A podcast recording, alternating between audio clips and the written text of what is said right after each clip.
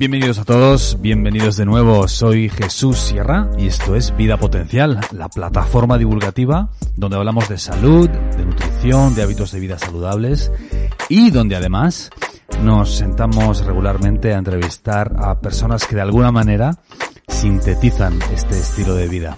Estamos de celebración porque finalmente hemos terminado de preparar y ya hemos lanzado nuestro programa de pérdida de peso basado en la dieta cetogénica flexible.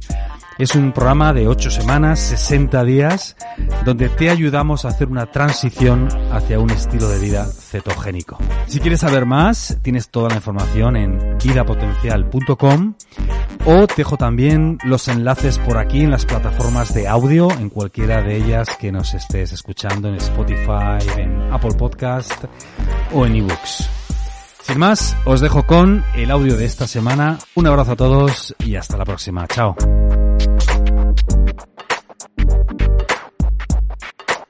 Siempre le damos importancia a cómo empezar a hacer un ayuno y de hecho es una pregunta muy habitual.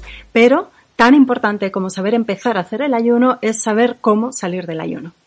En este vídeo vamos a ver cómo terminar un ayuno de una manera segura y además poner un broche de oro a esa experiencia para que nos guste y sea más fácil para nosotros incorporarla en nuestro día a día. Hola, saludos a todos. Soy Isabel Belaustegui y esto es Vida Potencial. Podríamos decir que hay tres aspectos que determinan la importancia de salir de una manera adecuada de un ayuno. En primer lugar, la seguridad. No se puede salir de cualquier manera de todos los tipos de ayuno, porque en algunas ocasiones esta salida puede entreñar un riesgo importante para la salud. Segundo, poner ese final adecuado a esa experiencia tan importante que es el ayuno nos va a facilitar la incorporación en nuestro estilo de vida. Y se trata de eso, no de hacer un ayuno de una manera aislada, que también se puede, pero lo ideal es que el ayuno forme parte de nuestro estilo de vida como una higiene para sacar nuestro máximo potencial. Y tercer punto que sostiene la importancia de cerrar bien un ayuno es que eso nos va a dar una sensación de poder, de que tenemos las riendas de nuestra vida, de nuestra salud, de las decisiones que tomamos respecto a la ingesta. Por estos tres puntos, la seguridad, la fidelidad y la sensación de poderío personal, quiero contaros cómo salir adecuadamente de un ayuno. Recordad que la base del estilo de vida, de alimentación, que va a hacer mucho más fácil seguir un ayuno, es esa dieta tipo cetogénica, una dieta baja en carbohidratos y rica en grasas saludables. Comer de esa manera nos da un nivel de energía muy estable y todo un funcionamiento interno a nivel metabólico que nos hace tolerar mejor el hambre, gestionarla mejor y poder practicar el ayuno con mucha más facilidad. Y recordad también que la organización previa a un ayuno es muy útil. Prepararnos para cuándo vamos a hacer el ayuno, reservar los días en la agenda, pedir cita con el médico si es necesario, para hacer una analítica, para ajustar dosis de medicación o suplementación que se puedan estar tomando y también sacar de la despensa, de la nevera, alimentos que no van a ser favorables y que nos van a poner obstáculos en la práctica del ayuno. Eso es muy útil. Y también prever la salida del ayuno. ¿Y cómo se sale de un ayuno? Es muy sencillo, se sale de un ayuno comiendo. Esto es algo que tiene que quedar muy claro. En cualquier momento en el que uno se sienta mal cuando está haciendo un ayuno y no que tenga hambre o que le cueste o que esté pensando en comida y que sea una dificultad. No me refiero a ese malestar, me refiero a malestar real, de sentirse inestable, mareado, tener confusión mental, sensación de Mm, disfuncionalidad, de estar incómodo, entonces hay que romper el ayuno y se sale del ayuno comiendo. En general, cuando se está haciendo un ayuno corto, de tipo intermitente, por ejemplo, no es necesario seguir una pauta estricta de introducción de los alimentos. En el caso de los ayunos largos, sí. La salida del ayuno largo, el que dura más de 48 horas, esa salida debe ser gradual y programada. Hay que reintroducir los alimentos de una manera lenta, gradual, progresiva, con el siguiente orden preferiblemente. Primero, el primer día después de un ayuno largo vamos a introducir los alimentos de origen vegetal como las frutas, las verduras, los cereales, los frutos secos, las semillas, el aceite de oliva, las aceitunas, el aguacate. El segundo día vamos a introducir los alimentos de origen vegetal del grupo de las proteínas, las legumbres, acordaos, combinada con los cereales para que constituyan proteínas de alto valor biológico. El tercer día ya podemos incorporar los alimentos de origen animal. En primer lugar, ese tercer día, los huevos. Al día siguiente podemos introducir el pescado. Al día siguiente, la carne de ave y, finalmente, el último día de la reintroducción de alimentos, la carne roja. Esto, por supuesto, con las especificaciones según las necesidades, las características de cada uno y también el tipo de dieta que se sigue, si se incluyen en la alimentación estos grupos de alimentos o no. La idea es ir haciendo una reintroducción progresiva, lenta, paulatina de los alimentos desde aquellos que requieren un menor esfuerzo digestivo para nosotros a aquellos que requieren una mayor potencia digestiva. Por eso empezar con los alimentos vegetales y terminar con los alimentos animales. Esto nos va a servir a ir recuperando nuestra buena funcionalidad digestiva y a evitar dos situaciones que pueden ser graves e incluso peligrosas para la salud y para la vida. En primer lugar, hay una complicación importante, aunque afortunadamente muy poco frecuente, relacionada con los ayunos largos, que es el llamado síndrome de realimentación. Es una situación clínica global que tiene que ver con la deplección, con el vaciado de los depósitos de electrolitos, de minerales esenciales para la vida, y que, insisto, puede llegar a poner en riesgo la vida tiene que ver con un estado de falta de alimento prolongado. Se ha observado en personas que siguen ayunos voluntaria o involuntariamente de más de cinco días en un estado de base de cierta desnutrición. Tiene que ver con la pérdida de minerales como el sodio, el potasio, el calcio, el magnesio y el fósforo. Cuando con estos niveles bajos de las reservas de minerales reintroducimos el alimento y se pone en marcha el metabolismo y se activan las cientos de reacciones químicas que tienen lugar que necesitan minerales terminan por perderse nuestras reservas y entonces aparece la sensación de malestar general, la debilidad muscular, pueden aparecer alteraciones del ritmo cardíaco, arritmias o taquicardia, alteración de la musculatura de la respiración y puede ponerse incluso en riesgo la vida. Esto se ha observado en personas desnutridas que sufren un periodo de privación de alimento que les lleva a un nivel muy profundo de desnutrición. Normalmente tenemos depósitos de minerales de reserva en nuestro organismo, en los huesos, en los músculos, los tejidos blandos, pero en estas situaciones, por la privación de alimento, se corta el aporte de minerales al organismo. Vamos viviendo de las reservas que tenemos, pero a medida que avanzan los días de un ayuno largo, llegan a bajar tanto las reservas que se sitúan en niveles que pueden llegar a ser peligrosos cuando hace falta el uso de estos minerales. Los minerales, los electrolitos implicados en este síndrome de realimentación son el sodio, el potasio, el calcio, el magnesio y el fósforo. El más afectado se ve que es el fósforo y es el que tiene que ver con la afectación a nivel muscular, de la respiración, la dificultad para respirar, la debilidad, cuando además falta magnesio pueden aparecer calambres musculares, contracciones y cuando se compromete la reserva de potasio pueden aparecer las taquicardias o las arritmias con un riesgo de muerte por afectación cardíaca. Este síndrome de realimentación es muy grave, es muy importante, hay que tenerlo en cuenta. Es muy poco frecuente, o sea que sería una excepción en el caso de hacer un ayuno, pero hay que conocerlo para estar prevenido, puesto que aunque sea con muy baja probabilidad puede ocurrir y puede comprometer seriamente la vida.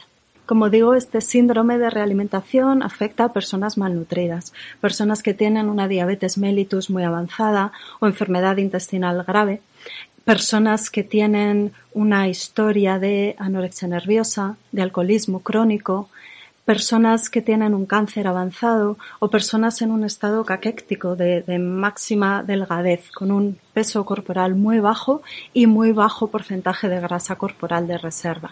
Por eso, para evitar que se produzca un síndrome de realimentación, la primera medida a tomar es que estas personas eviten hacer un ayuno largo. No va a pasar nada si se saltan una comida o si hacen un ayuno intermitente amable de 12, 14 horas, pero más allá de eso, y desde luego un ayuno largo de días, en estas personas está contraindicado, es realmente algo a evitar. Además, para evitar este síndrome de realimentación en el resto de personas que hagan un ayuno largo, es muy importante elegir una modalidad de ayuno en la que se tome algún alimento, alguna sustancia que nos aporte minerales. No recomendamos los ayunos secos, aquellos en los que no se toma ni agua durante días, y Incluso sería mejor evitar el ayuno solo a base de agua durante días. Será mejor incorporar algún caldo casero de verduras, de pescado, de huesos, beber agua de mar diluida al 25% porque es un aporte mineral completo o incluir algún complejo multivitamínico y mineral durante esos días de ayuno. Y es muy importante para evitar el síndrome de realimentación hacer una salida paulatina, gradual y programada del ayuno largo. Otro problema relacionado con la salida de los ayunos largos es el llamado edema de realimentación, esa hinchazón, esa llamada retención de líquidos en las extremidades y sobre todo en las extremidades inferiores, la hinchazón, la acumulación de líquido en los tobillos y los pies. Se produce por una elevación de los niveles de insulina en el organismo al reintroducir el alimento después de un ayuno largo.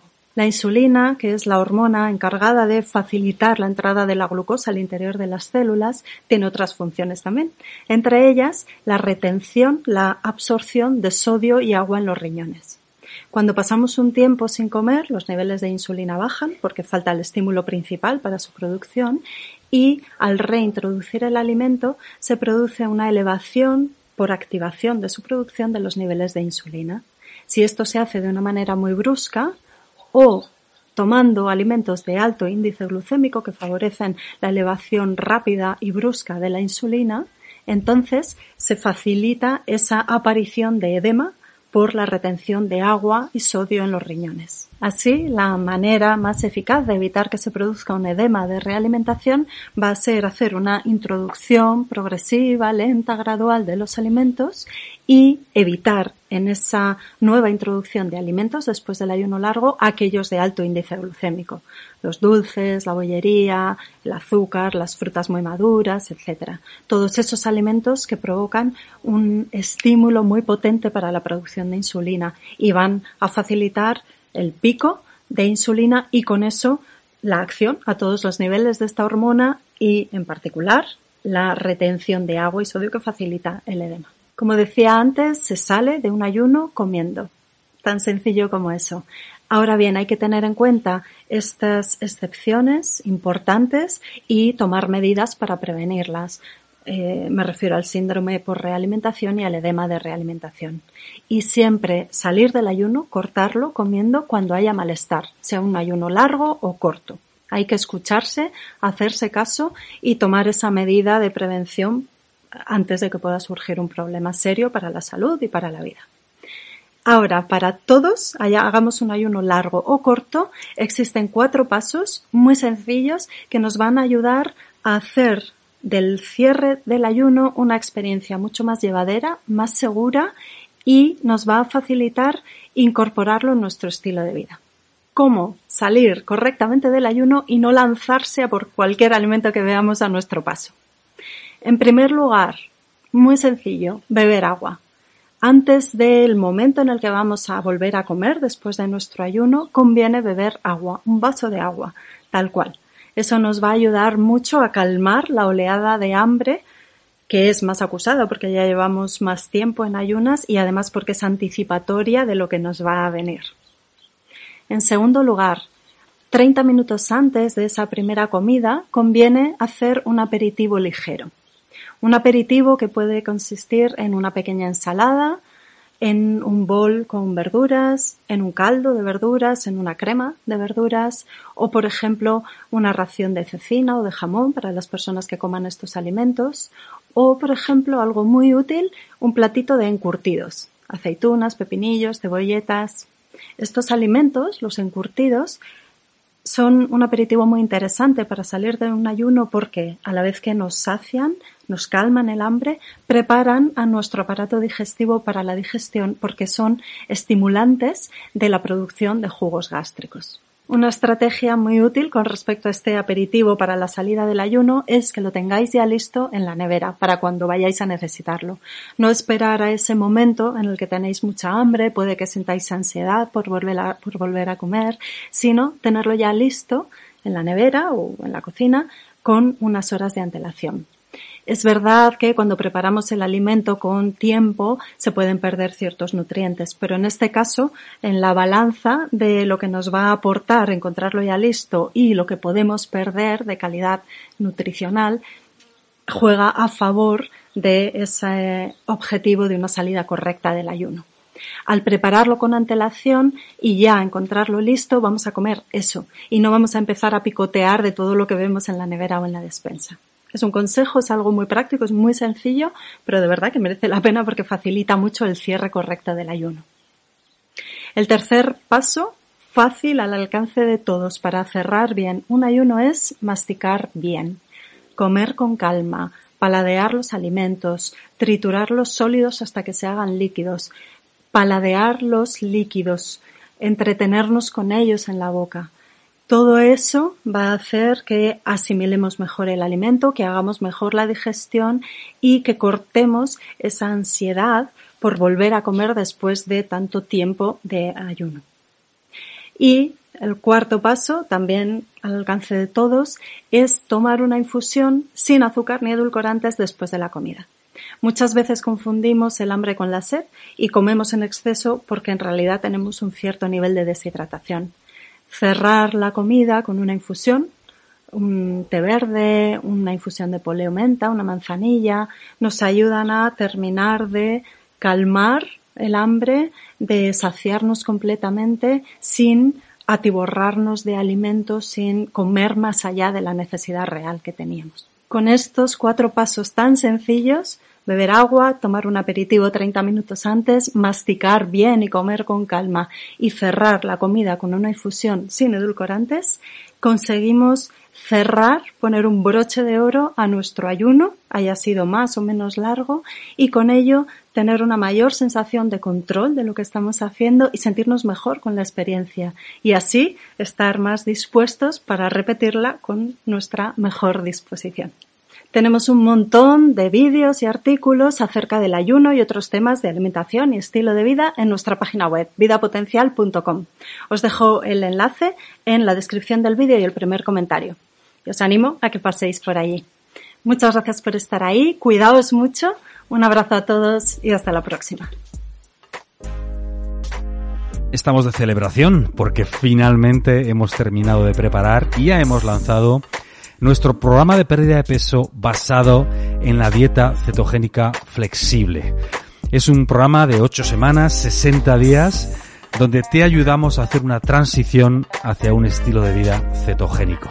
Si quieres saber más, tienes toda la información en vidapotencial.com o te dejo también los enlaces por aquí en las plataformas de audio, en cualquiera de ellas que nos estés escuchando, en Spotify, en Apple Podcast o en ebooks. Un abrazo a todos y hasta la próxima. Chao.